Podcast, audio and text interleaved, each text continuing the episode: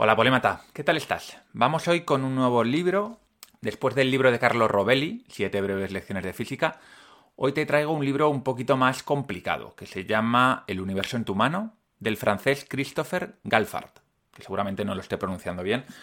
Este francés, este físico teórico francés, fue alumno de Stephen Hawking, el famosísimo físico. Nuestra mente nos ha dotado del poder de volar. Solo tienes que cerrar los ojos y despegarte del suelo. Es gratis y lo puedes hacer en cualquier parte, en cualquier momento.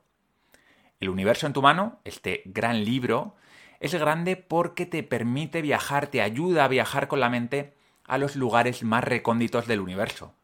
Incluso, ya verás, fuera de él. Puedes hacerte pequeño y jugar con las supercuerdas o superar el horizonte de sucesos de un agujero negro.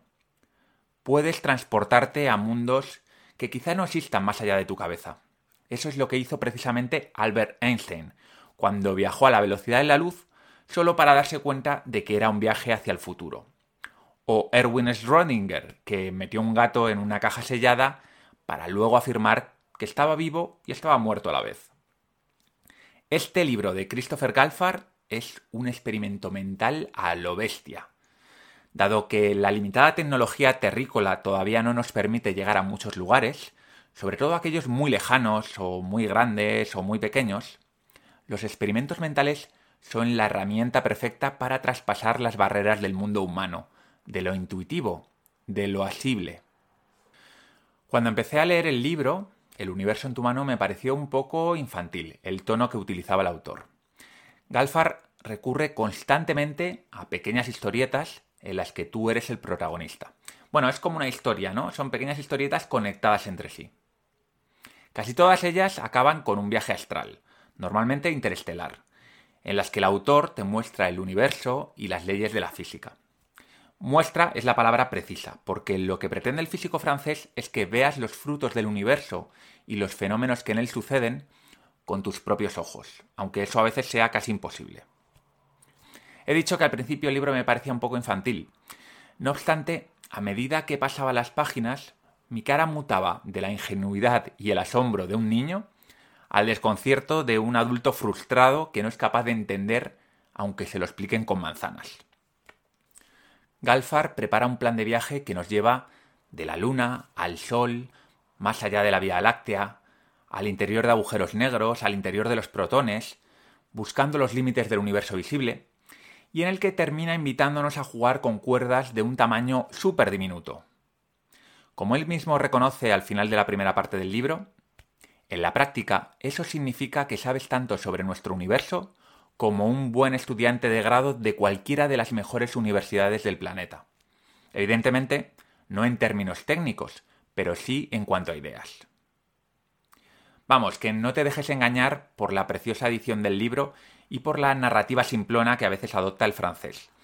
Este es un libro que si comprendes perfectamente, si comprendes en su totalidad, te vas a convertir en un físico teórico amateur bastante, bastante solvente y sin saber nada de matemáticas. El gran reto de esta obra es explicar fenómenos físicos que nunca nadie ha visto realmente. Lo hace a través de metáforas visuales como esta. Has cruzado el horizonte de sucesos del agujero negro. Sobrecogido, contemplas el futuro de todo.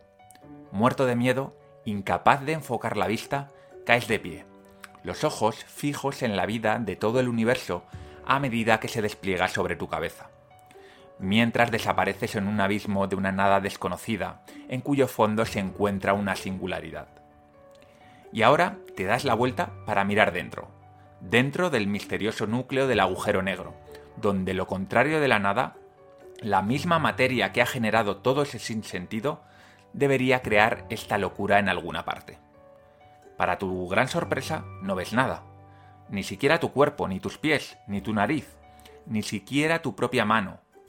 La luz cae sobre ti desde arriba, desde el exterior, pero nada emerge desde abajo, desde ningún sitio, por muy cerca que esté. La luz no tiene suficiente energía para hacerlo. Has cruzado el horizonte de sucesos del agujero negro, y ahora estás condenado a caer en picado para siempre, en dirección a la superficie de estrellas colapsadas, reunidas en una caída de implosión sin final hasta que estiren el espacio-tiempo más allá de la teoría de la relatividad de Einstein, con consecuencias desconocidas. Si consigue o no que visualices estos fenómenos cuasi mágicos, lo dejo a tu criterio. Yo, en ocasiones, me fundí con las descripciones de Galfar hasta ver con nitidez los confines del cosmos, pero otras veces acabé confuso e irritado por no poder comprender lo que me estaba contando. Pero bueno, hemos venido a jugar, ¿no? En mi opinión, una de las mayores dificultades para comprender las lecciones que nos traslada el universo en tu mano es que no es un libro estructurado al que podamos acudir para resolver dudas puntuales cuando nos perdemos. De hecho, los nombres de los capítulos son cualquier cosa menos comprensibles. Te pongo un par de ejemplos. Como pez en el agua. O una cárcel peculiar. Y es que Galfar te lleva a un viaje de aventuras y como tal tiene sus idas y sus venidas. Andarás y desandarás el camino varias veces. El francés te da una pincelada de cuántica y la retoma 100 páginas después para luego volver a hablarnos de agujeros negros y de ondas gravitacionales. Y como experiencia es bastante inmersiva, pero como libro de aprendizaje y consulta, la verdad es que no es muy bueno. Este problema lo voy a intentar mitigar con el resumen, ya veremos si soy capaz. ¿Cómo leer este libro? Bueno, el libro tiene un prefacio muy cortito, siete partes y un epílogo. Es bastante largo, tiene 430 páginas, así que dedícale tiempo cada día porque si no te vas a quedar sin tiempo, sobre todo teniendo en cuenta que si lo estás leyendo en febrero solo tenemos 28 días. Te cuento muy rápidamente qué contiene cada parte. La primera se llama El Cosmos. Tiene un recorrido astronómico desde la cercana Luna hasta el muro del fin del universo. La segunda parte se llama Comprender el espacio exterior, habla de la gravedad, del Big Bang y de los límites del universo.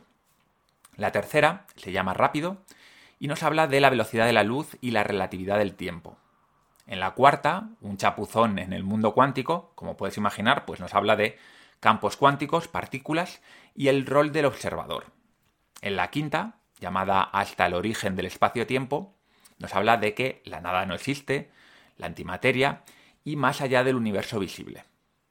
En la sexta, Misterios inesperados, Galfar nos habla de lo que no funciona en la teoría y los intentos que ha habido de remediarlo.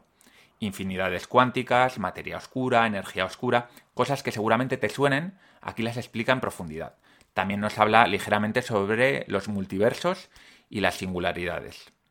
En la séptima y última parte, que se llama Un paso más allá de lo desconocido, hace especulaciones sobre múltiples Big Bangs, inflación del universo y teoría de cuerdas. Las tres primeras partes del libro, en mi opinión, son muy asequibles. Nada que no hayas visto en la serie Cosmos o en cualquier libro divulgativo básico sobre física. A partir de ahí la cosa se pone cuesta arriba. Y es muy posible que la sexta y la séptima parte entiendas realmente poco. Y no te frustres, porque yo creo que es normal. Galfar lo repite una y otra vez, y también lo decía Richard Feynman. La física moderna hace tiempo que se salió de los caminos de la intuición humana. Así que tómatelo como un reto intelectual, como un juego, como, como cuando viste la película Interestelar. Si no la has visto, la tienes que ver. Y recuerdas, por lo menos a mí me pasaba, yo disfrutaba como un enano viéndola, pero no me enteraba de la mitad de las cosas que ocurrían, sobre todo hacia el final. El epílogo ayuda mucho a conectar todas las partes deslavazadas del libro, porque el autor hace como una especie de resumen.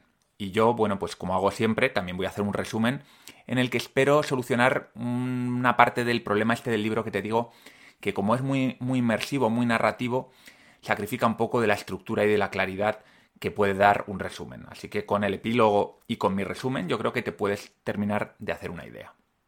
Ya te advierto que Galfar no tiene la prosa de Robelli, pero es mucho más ambicioso que el italiano en siete breves lecciones de física. Si nos quedamos con una cuarta parte de lo que nos cuenta el discípulo de Stephen Hawking, habremos vislumbrado un poco más allá de la difusa y palpitante estructura del mundo. Así que, a leer y nos vemos dentro de un mes con el resumen. Hasta luego.